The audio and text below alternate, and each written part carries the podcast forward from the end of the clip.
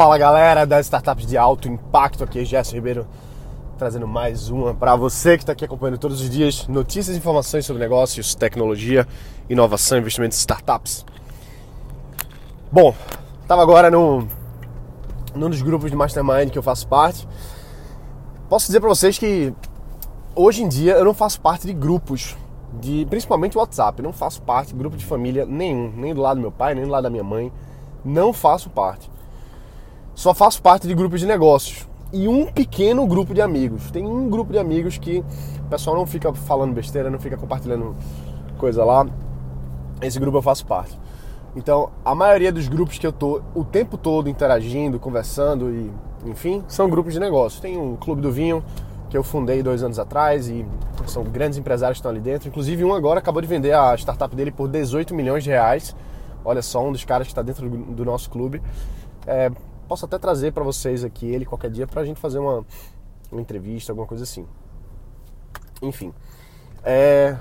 que mais? Então, enfim, faço parte de vários vários grupos e num deles agora rolou uma parada agora que que me lembrou um, um, uma coisa que é do, da atividade de quem tem resultado, de quem tem sucesso no mundo empresarial a, a, história do que aconteceu, né? Estavam interagindo várias pessoas falando sobre a necessidade de contratação de um tipo de profissional bem difícil de encontrar no mercado, que é um cara especialista na área de, de execução de vendas, né?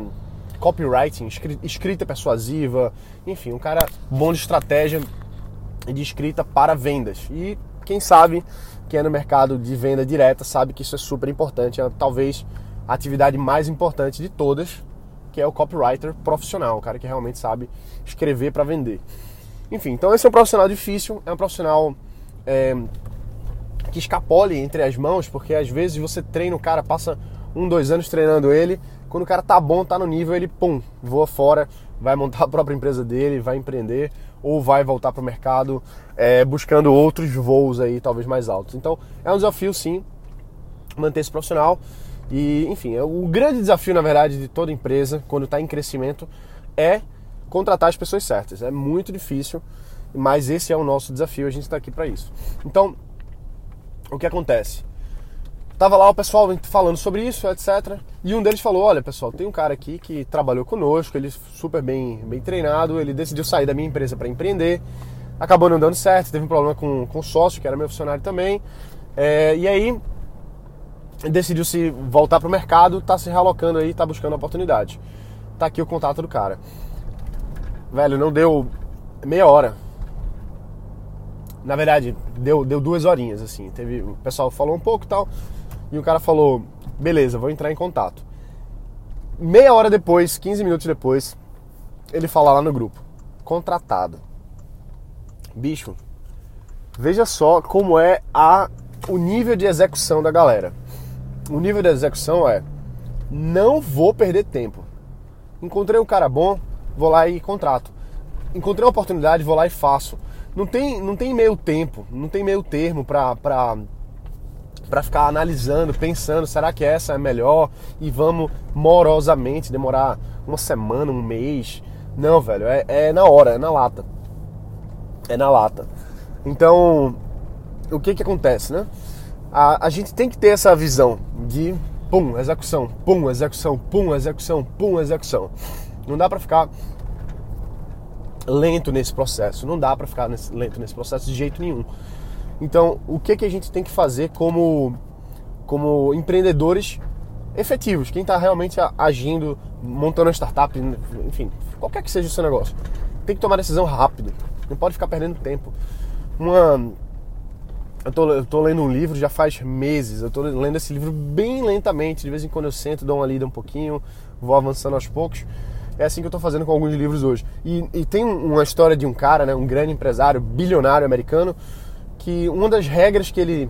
Ele desenvolveu algumas regras para o sucesso na vida dele. esqueci o nome do cara, mas depois eu volto aqui para vocês. É, e ele fala. A, a primeira regra do sucesso dele é o seguinte: toda vez que ele pensa alguma coisa, ah, eu acho que eu vou contratar esse cara. Ah, eu acho que eu vou fazer aquilo. Primeira coisa que ele pensa é do it now. Faça agora. Faça agora. Porque se você não fizer agora, você vai começar a pensar e vai querer procrastinar, e aí uma coisa acontece, e vai, e vai ficando confortável a, a não tomar a decisão. Então, do it now, faça agora, faça agora, faça agora. Pensou isso, pum, vai lá e faz agora. Pensou isso, pum, vai lá e faz agora. Quando você consegue tomar esse impulso de fazer agora, qualquer que seja a coisa, você é, é, é muito rápido. É uma janelinha de oportunidade do tipo, se você toma aquela decisão de fazer aquilo naquele momento, é, é até difícil dizer, é, é, é, muito experiencial. Quando você experimentar isso que eu tô falando, você vai entender. Quando você decide fazer isso agora e faz, a inércia te ajuda. A inércia te ajuda, porque você dá um passinho para fazer, dá mais outro passinho de fazer, e vai fazendo, vai fazendo, vai fazendo, quando você vê tá feito. Tá contratado. Aquela, aquela decisão ficou para trás, você não tem mais que se preocupar com ela, não tá mais gastando sua energia, não tá perdendo tempo, não tá demorando, já tá sendo executada. Só que é uma janela rápida, assim, rápida mesmo. Eu tô falando de menos de 3 segundos, de verdade. É o tempo que demora para você decidir procrastinar ou fazer. Então você tem que ter uma energia emocional, é, uma energia pessoal de pensar aquela coisa e você sabe que vai vir a vontade de procrastinar, de fazer depois, de tomar aquela decisão depois, e você dizer, do it now. E você vai e faz. E você vai e faz agora. Porque senão os medos vão tomando conta e a gente pensa que não, mas é medo. A gente não faz as coisas, a gente procrastina por medo. Só existem duas emoções na experiência humana de vida. Uma é o amor, o amor por tudo, por, pelo que a gente faz, pelas pessoas e tal. E o medo, medo de ser reprimido, medo de ser humilhado, medo de não dar certo, medo de. Enfim, tem, tem os três medos primordiais e tem alguns outros medos aí que vão sendo construídos em cima deles. Então, esses medos, eles estão sempre presentes. A gente precisa superá-los. E se você supera ele rapidamente, de forma que você nem pensa, como se não fosse nem você fazendo, vai no automático do it now, faz agora e vai, fazendo. E entra no automático, no, no, processo de fazer. Então veja, é isso que esse meu amigo fez agora. Ele nem pensou, ele, pum, ligou pro cara na mesma hora, já decidiu e contratou. E pronto. Ponto final.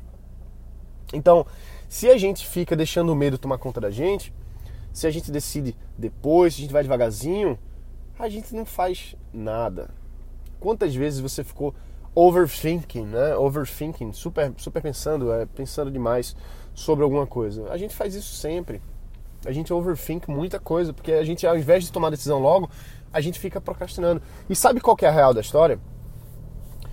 A nossa mente consciente aqui, a própria. Eu sou hipnoterapeuta, então eu falo com conhecimento de causa. A nossa mente consciente é menos de 5% de quem nós somos. Então, quando você vai raciocinar e pensar sobre uma coisa sobre outra, você está usando 5% do seu poder pessoal. 95% é o seu subconsciente. Então, se você vai tomar uma decisão baseada na razão, você vai estar tá usando pouco de você. O que eu quero dizer é o seguinte: muitas vezes a gente sabe, tem aquele gut feeling, né? o, o, o, o, o sentimento das entranhas, assim, vem das entranhas, você sabe que é para fazer aquilo. Você sabe que é para fazer. Então isso já é um indicativo que seu subconsciente está dando para você indicativo de que aquilo ali é a melhor decisão. Talvez racionalmente você não saiba por quê, mas provavelmente vai ser a melhor decisão. Só que aí você não toma a decisão naquele momento, porque você se permite pegar pelo outro lado, pela outra polaridade que tem dentro de você. Tem sempre duas polaridades, uma de ação e uma de inação. E se você não fizer logo, o medo vai tomar conta e você não vai agir. Então é um processo mental que está abaixo da nossa, da nossa, do nosso entendimento. A gente não entende isso racionalmente. A gente, eu explicando para você, talvez você esteja entendendo o que eu estou falando, mas na hora de tomar a decisão, o que vai dominar se você não agir dentro desses 3 segundos, eu estou falando 3 segundos, mas é bem menos. Talvez sejam frações de segundos. Se você não tomar essa decisão logo, você vai ser compelido pelo seu subconsciente aí a procrastinar, os medos e etc. Então você vai ter 95% das coisas indo contra você. De cara, você tem 95% do seu ser dizendo assim: faz isso porque isso aqui parece ser uma boa ideia. Então, mesmo que você não saiba exatamente por que, que aquilo ali é o melhor, mas vem um sentimento positivo naquilo. Então você já sabe que é a melhor decisão a tomar em pouquíssimo tempo. Assim, é rápido, menos de um segundo, menos de dois segundos. Você já sabe que a melhor decisão é aquela.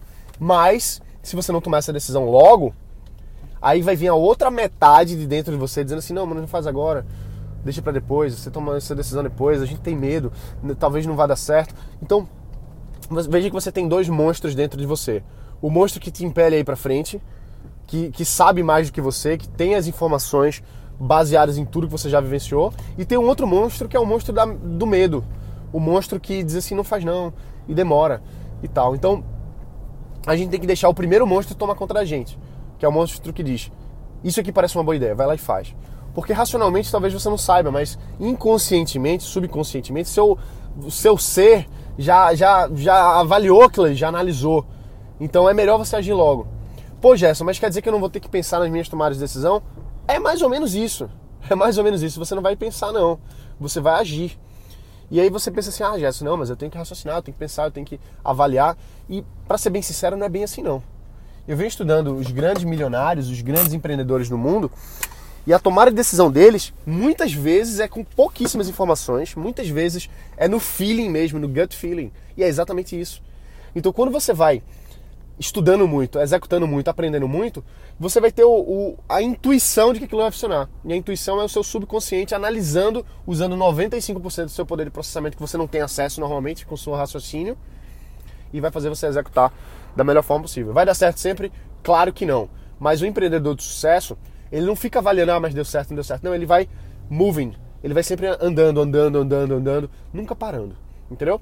Então é isso aí, galera. Eu vou ter que parar aqui porque eu tô correndo agora e para não me atrasar. Beleza? Um abraço, bota para quebrar. E é isso aí. Don't think, just do it. É isso aí, galera. E é, do it now. Do it now. Beleza? Um abraço, bota para quebrar e valeu. Até a próxima.